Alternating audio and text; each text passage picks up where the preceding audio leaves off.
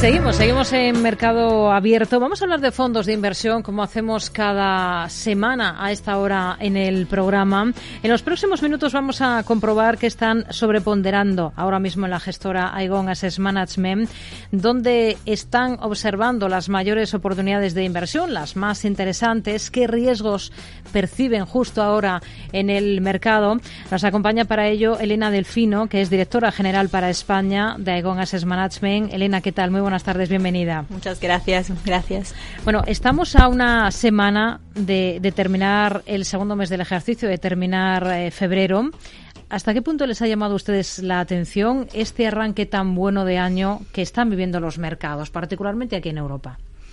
Claro, eh, la economía mundial, bueno, el año empezó muy fuerte. La economía mundial está en un cruce de caminos, eh, para, decir así, eh, con recuerdos malos de 2022, claramente, sobre todo en algunos segmentos de renta fija pero con la esperanza de que la, la Fed relajara esta subida de tipos y que empezó ya en 2022 aunque es verdad que la semana pasada y la anterior también se vieron algunos señales ya de ralentización de ese optimismo. Entonces estamos un poco viendo tres escenarios, escenarios más potenciales. O una continuación de, de lo que, del, escenario benigno de actual, que en inglés llaman Goldilocks, un poco de seguir, eh, la, la inflación sigue bajando, la actividad económica sigue resistiendo bien. Eh, por otro lado, eh, una inflación más fuerte, más alta de lo esperado. Entonces, claramente, mm, una posible subida de tipos para finales de año, eh, incluso más alta de lo que de lo que esperábamos, de que lo que están ahora poniendo los precios en los mercados, o un tercer, eh, un tercer escenario de mm, una ralentización de la economía eh, con posible recesión que nosotros no vemos muy posible, pero bueno, claramente lo mantenemos como uno de los tres escenarios posibles. Y se podría incluso pasar de un escenario al otro dentro del mismo año, en el sentido habrá momentos en el que eh, la volatilidad subirá y, vamos a ver un poco más de, de, de, miedo a la recesión, otros momentos que vamos a mantenernos, vamos a ver un poco más de tranquilidad en los mercados. Eh, otros momentos que algunas señales económicos van a, van a sorprendernos. Entonces pensamos que va a haber bastante incertidumbre sobre los escenarios que nos esperan para el año. Hmm. Hoy de momento los datos macroeconómicos son positivos, han sorprendido el alza en los datos de PMI tanto en Europa como en Estados Unidos y esto las bolsas pues lo están recogiendo a la baja. En Estados Unidos, eh, sobre todo, estamos viendo los mayores recortes esta jornada y allí en Estados Unidos, al menos en la parte de renta variable, hay un poquito más de duda en este ejercicio, pero en Europa, pues en efecto tenemos un rally comprador, un festival comprador, podríamos decir. No sé si esperan ustedes que siga la, la fiesta, porque hay muchas dudas ya que comienzan a, a surgir, ¿no? Totalmente, sí. A ver, los resultados del cuarto trimestre de las empresas han sido buenos dentro de la, de la situación. Eh, una inflación de todas maneras bastante altas. A veces lo que crea claramente es que algunas empresas tengan resultados peores de lo esperado porque no han conseguido pasar sus costes más altos a sus, a sus clientes, eh, en el precio para sus clientes. en realidad, solo un 69% de las empresas en el, en el cuarto trimestre han conseguido hacerlo mejor, así dicho, eh, que, que, lo esperado por los analistas, eh, contra una media histórica del 77%. Entonces, tampoco los resultados de empresa han ido tan bien. Pero el mercado ha parecido eh, está, está, dispuesto a perdonar estos, esa situación.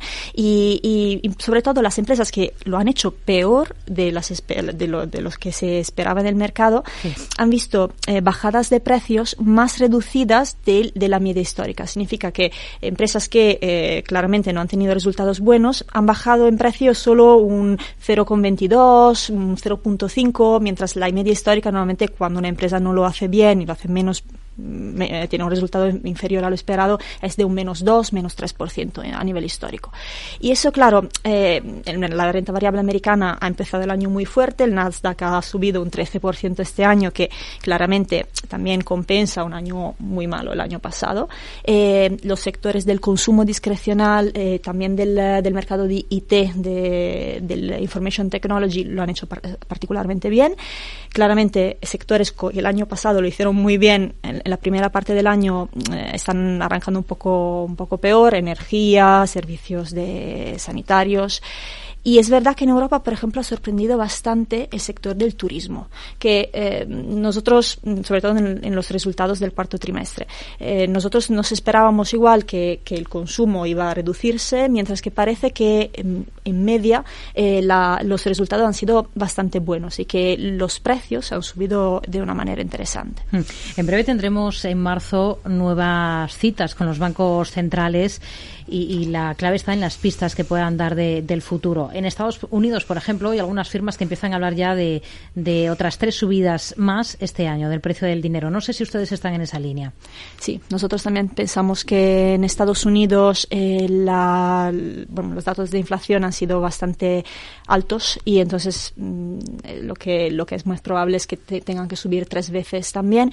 Eh, se veía la, última subida de tipos, de tipos ha sido de 25 puntos básicos. al principio, como, como todos pensábamos que iba a ser en esta, iba a ir en esa dirección, subidas más pequeñas, más reducidas, pero está volviendo un poco la idea de que incluso en marzo pueda haber una subida de 50 puntos básicos también.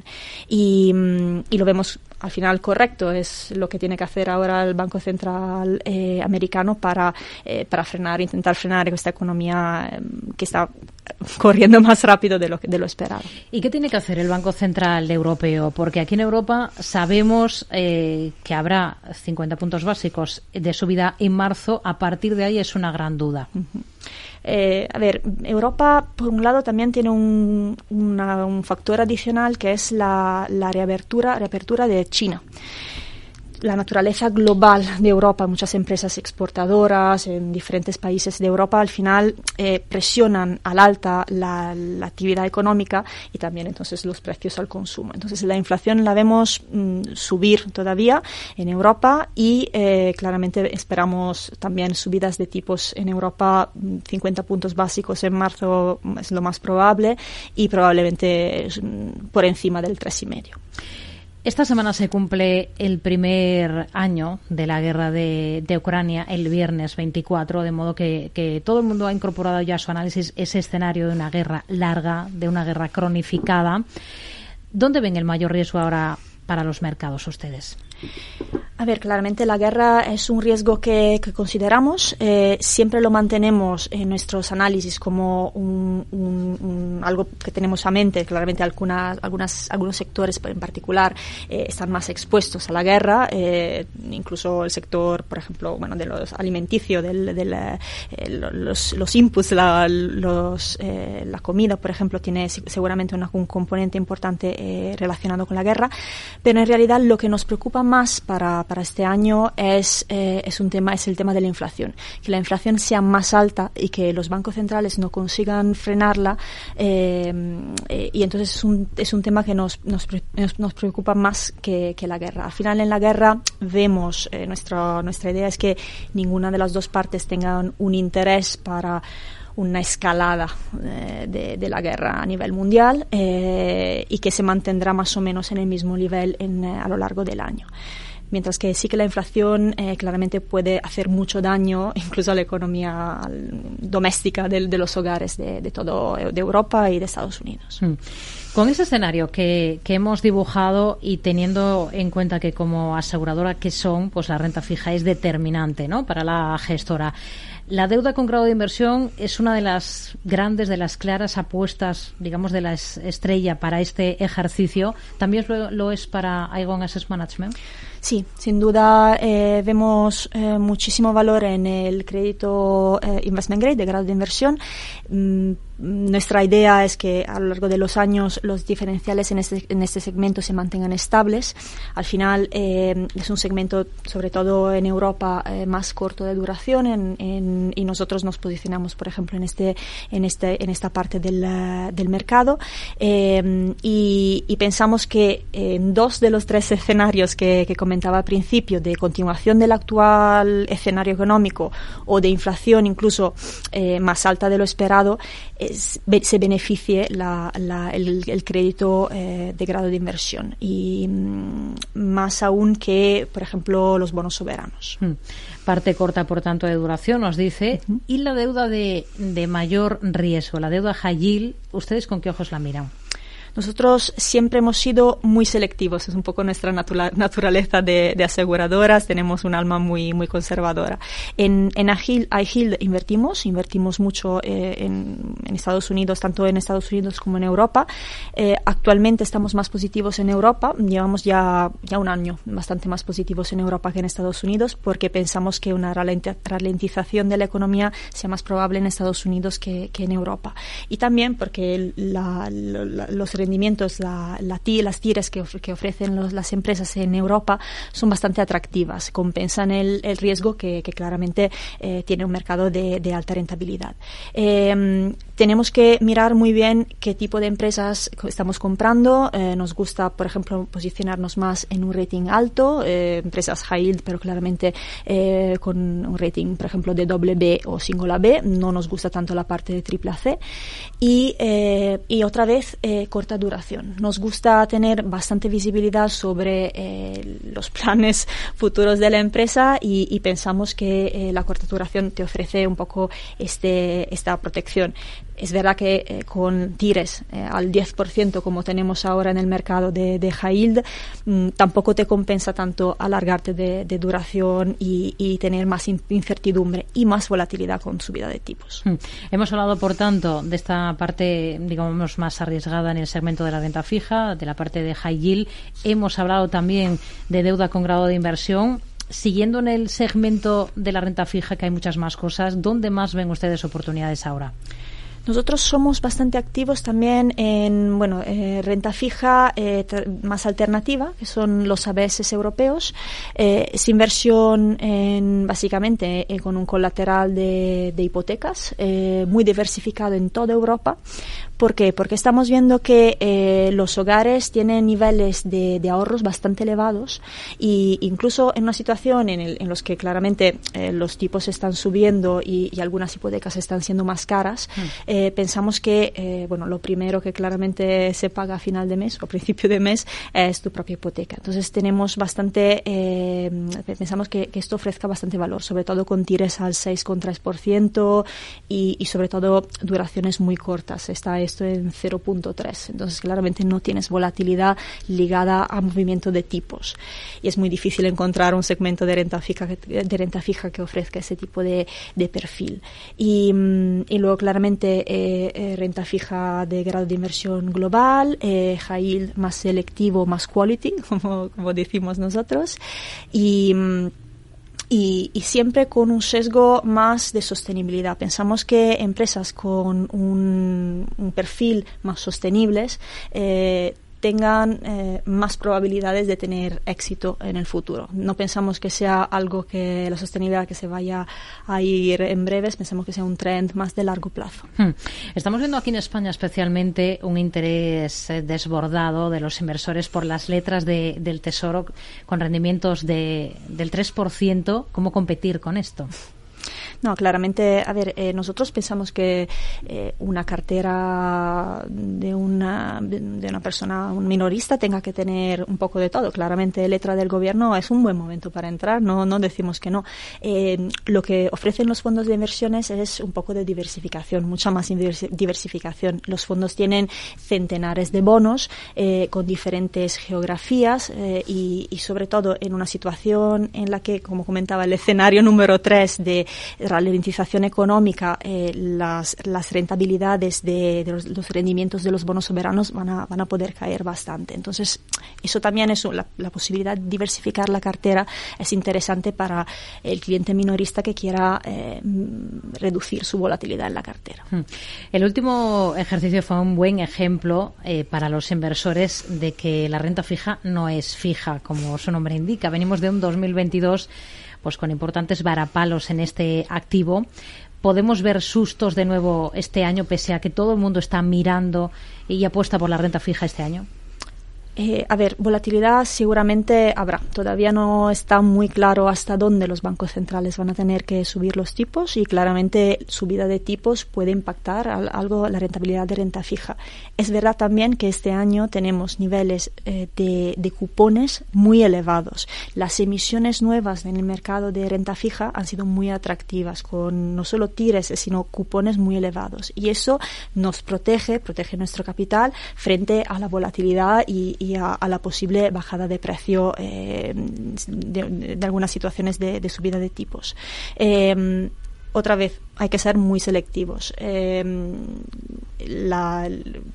si te mueves, nosotros pensamos que renta fija de grado de inversión es donde vamos a ver diferenciales más estables, más en, Europa que en Estados Unidos, donde pensamos que justo puede haber un poco de adaptación de los diferenciales, de ampliación de los diferenciales, eh, si hubiese un, por un lado, una subida de tipos más agresiva de lo esperado o eh, en relación a una inflación más alta de lo esperado y, mm, y entonces esas situaciones sí que pueden crear volatilidad, pero pensamos que partimos de un, de un punto tan bueno, tan atractivos, que en mm. realidad compensan eh, la inversión en la renta fija. Bueno, hemos hablado mucho de, renta fija. Eh, para perfiles, digamos, un poquito menos conservadores, en la parte de renta variable, ¿cómo, cómo se están posicionando ustedes, que también miran a la renta variable? Claro, eh, nosotros ahora estamos eh, posicionando, vamos a, estamos también bastante selectivos en este, en este, en ese segmento, en el, segmento de renta variable. Eh, tenemos fondos que eh, apuestan por empresas más tecnológicas, más expuestas a, por ejemplo, a, productos sostenibles o procesos sostenibles, entonces que, eh, que tengan un, un impacto en, en, su, en su sector y que puedan, lo, llamamos disruptores, eh, son, son empresas que cambian el sector, que, que modifican el sector. Y, estamos aprovechando también valoraciones que el año pasado habían bajado mucho para poder comprar estas, ese tipo de empresas. Eh, y justo como comentaba antes, la sostenibilidad es un tema que se va a quedar y que y donde van a moverse donde va a moverse muchísimo capital entonces claramente ese capital esos capitales se van a mover hacia la sostenibilidad y eh, eso les va, les va a beneficiar en términos de, de precio en los próximos meses. Eh, estamos ahora más positivos en Europa, eh, donde vemos empresas con un balance más saneados en media, claramente, que, que en Estados Unidos, con menos deuda, y, y, donde vemos sobre todo algunos segmentos que todavía pensamos tengan valoraciones atractivas. En Estados Unidos estamos infraponderados de momento. Hmm. ¿Qué, les, qué diría que, que les define a ustedes como gestora, Aigón Assets Management. Nosotros somos la gestora de la aseguradora Aegon, eh, que lleva, bueno, 20, 30 años en España y eh, que es una empresa holandesa con centenares de años de, de, historia. Somos una gestora bastante conservadora, eh, muy enfocada en renta fija tradicional y alternativa y con un alma muy, muy verde. Gestionamos fondos éticos y sostenibles desde hace 35 años. Entonces, mm, bastante bastante, bastante sostenibles en este sentido. Y em, somos una empresa em, muy muy internacional, muy global. Tenemos eh, equipos en diferentes países, en Estados Unidos, en, en Holanda y, en Reino Unido, y pensamos que esto es nuestra fuerza, la posibilidad de analizar muy bien desde cerca los mercados eh, de renta fija y de renta variable. El mercado español ¿Qué importancia tiene para, para una compañía como la gestora Egon Assets Management y sobre todo qué objetivos se ponen de aquí al medio plazo en España? Nosotros, para nosotros el mercado español es súper importante. Claramente eh, nos ayuda el hecho de que eh, tenemos una aseguradora aquí eh, que es uno de los nombres más importantes en el mercado de, seguros. Em, queremos crecer. Ya llevamos cinco años con nuestra sucursal aquí en España y, hemos apostado mucho por, por este país. Entonces, ahora somos dos personas en el equipo y con, con voluntad de, de añadir más. Nos quedamos con ello. Elena Delfino, directora general para España de Aegon Assets Management. Gracias por acompañarnos en este espacio de fondos en mercado abierto en Capital Radio. Muy buenas tardes. Muchas gracias.